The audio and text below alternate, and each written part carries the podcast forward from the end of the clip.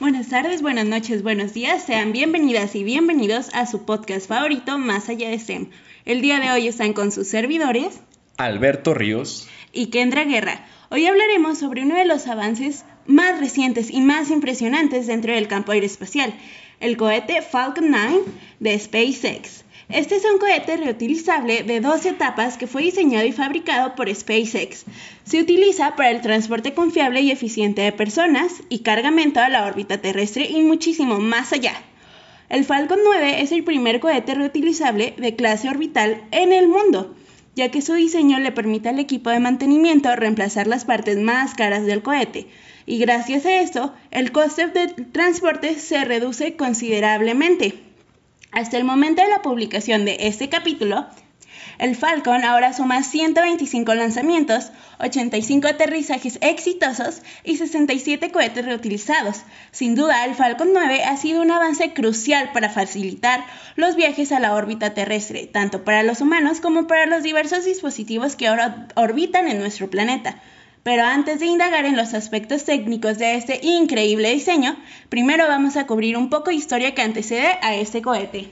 Para tener una idea completa de cómo es que se llegó al diseño del Falcon 9 que conocemos hoy en día, es necesario repasar el inicio de la travesía de SpaceX y su primera gran apuesta, el Falcon 1.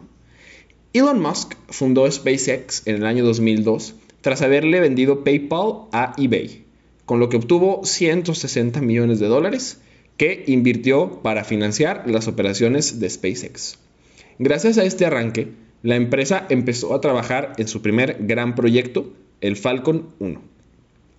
Este fungió como un cohete de prueba, nombrado en honor al halcón milenario, y con el 1 de su nombre haciendo referencia a que solo contaba con un propulsor, un motor modelo Merlin 1C diseñado y fabricado por SpaceX cuya propulsión funciona a base de queroseno RP1 y oxígeno líquido.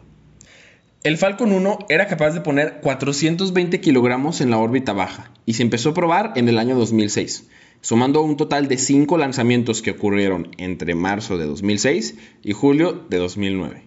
Los primeros tres fallaron.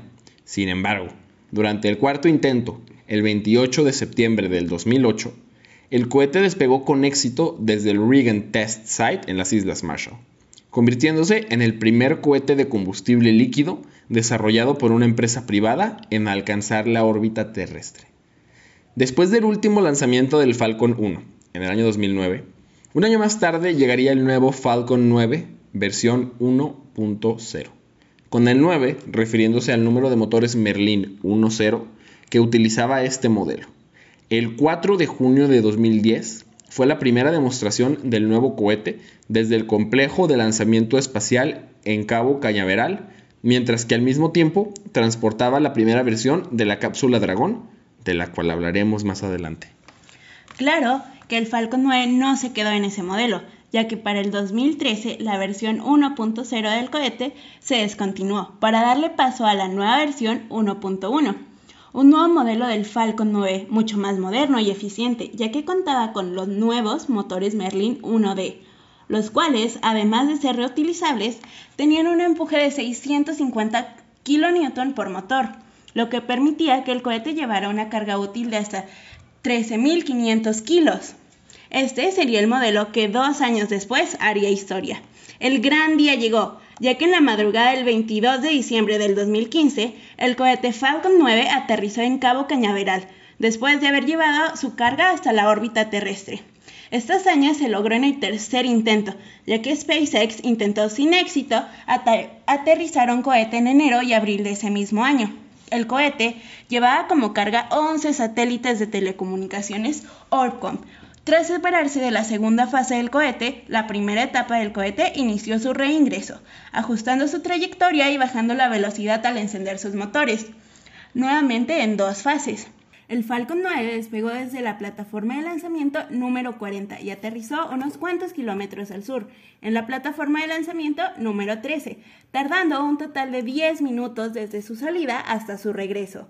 Este gran acontecimiento marcó el inicio de una nueva era espacial, con cohetes reutilizables y costos muchísimo más accesibles, permitiendo así un futuro donde podamos llegar al turismo espacial. Ahora que ya cubrimos un poco de historia de los cohetes Falcon, vamos a indagar en las características generales de un cohete Falcon 9, así como su estructura y el propósito de sus etapas. El cohete mide 70 metros de alto y tiene un diámetro de 3.7 metros. Cuenta con una masa de 549.054 kilos y está dividido en cuatro partes. Empezamos con la primera etapa, que cuenta con nueve motores Merlin 1D, como lo habíamos mencionado anteriormente, y se encarga de propulsar el resto de la nave hacia la órbita terrestre, además de que es la parte más grande del cohete y es la que ingresa a la atmósfera y aterriza por su cuenta.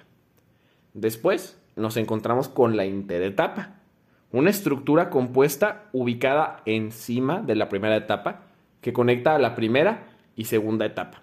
Tiene unos empujadores neumáticos que permiten separar ambas partes, propulsando la segunda etapa hacia la órbita y quedándose adherida a la primera. Además de esta función, la interetapa cuenta con cuatro aletas de rejilla hipersónicas colocadas en la base de la pieza, la cual coincide con la primera parte del cohete y sirven para orientar lo que quedó del Falcon 9 en su reingreso y aterrizaje, moviendo el centro de masa. Después de la interetapa tenemos la segunda etapa. Esta parte del cohete es impulsada por un único motor, con la diferencia de que este es un motor Merlin de vacío, que cuenta con un empuje mayor, ya que alcanza los 981 kilonewtons, superando a los Merlin 1D, que solo alcanzan los 650. El propósito de la segunda etapa es el de entregar la carga útil a la órbita deseada, ya que al ser separada de la estructura principal, esta etapa enciende su motor para alcanzar la órbita y puede hacerlo varias veces para dejar varias cargas en diferentes órbitas. Y por último tenemos la carga útil. Está ubicada hasta la parte de arriba del cohete y contiene el material que se quiere llevar a la órbita. Hay dos clases de carga útil. La primera es una cápsula reutilizable que sirve como transporte para dispositivos frágiles como satélites, a la cual se le llama carenando. La cápsula se abre en dos partes al llegar a la altura deseada para dejar la carga en una órbita específica y es desechada después de estar 3 minutos en vuelo. Cuenta con una altura de 13.1 metros y un diámetro de 5.2 metros. Está hecha de diversos materiales como titanio, plástico y fibra de vidrio. Además de que cuenta con un pequeño paracaídas para frenar su caída desde la órbita y así poder atraparlos más fácilmente con el uso de dos barcos con redes gigantes. Y ahora que ya cubrimos las características del carenado, tenemos el segundo tipo de carga útil, el módulo espacial Crew Dragon. Este modelo es una nave hecha para ser tripulada por hasta 7 pasajeros, ya que cuenta con controles manuales desde la cabina y sistemas de soporte vital. Mide 8.1 metros de alto y 4 metros de diámetro. Tiene una capacidad de carga de 6.000 kilogramos al despegar y puede regresar a la superficie terrestre con 3.000 kilogramos de carga. Este módulo se divide en dos partes, la parte inferior que es conocida como el maletero y es donde se guarda la mayoría de la carga despresurizada, además de que está cubierto de paneles solares que se encargan de proporcionar energía al dragón durante todo su vuelo y su estadía en la ISS. En la parte superior se encuentra la cápsula, la parte presurizada del módulo que transporta a los tripulantes y a la carga ambientalmente sensible. El Crew Dragon está equipado con 8 propulsores Draco, con una fuerza de empuje de 400 newtons cada uno, que ayuda al módulo a maniobrar en su trayectoria. Y bueno, ya explicamos la función de cada una de las partes de un Falcon 9. Ahora veremos cómo es el proceso completo que sigue un cohete de este modelo para despegar, elevarse y aterrizar. Todo inicia con el despegue. El cohete se levanta del suelo. Después de aproximadamente 2.40 segundos, la primera etapa se separa de la segunda con ayuda de los empujadores neumáticos de la interetapa. Con esto, la segunda etapa, la que va a ir todavía más arriba, sale propulsada hacia la órbita y el resto del, Falcon, del Falcon 9 se prepara para el aterrizaje. Se activan unos propulsores neumáticos para girar el cohete y al estar en posición se despliegan las cuatro aletas de rejillas hipersónicas para controlar el descenso, que dura aproximadamente 9 minutos y a unos cuantos metros de tocar el suelo, los nueve motores se encienden para frenar la estructura, mientras que un soporte de cuatro patas se extiende y sirve como tren de aterrizaje. Mientras todo esto sucede, la segunda etapa del Falcon 9 sigue avanzando junto con la carga útil por aproximadamente 6 minutos, hasta soltar la carga y caer de nuevo hacia la superficie terrestre. Pero gracias a la extrema ficción que tiene la estructura con la atmósfera terrestre, esta etapa termina quemándose por completo en aproximadamente 397 segundos.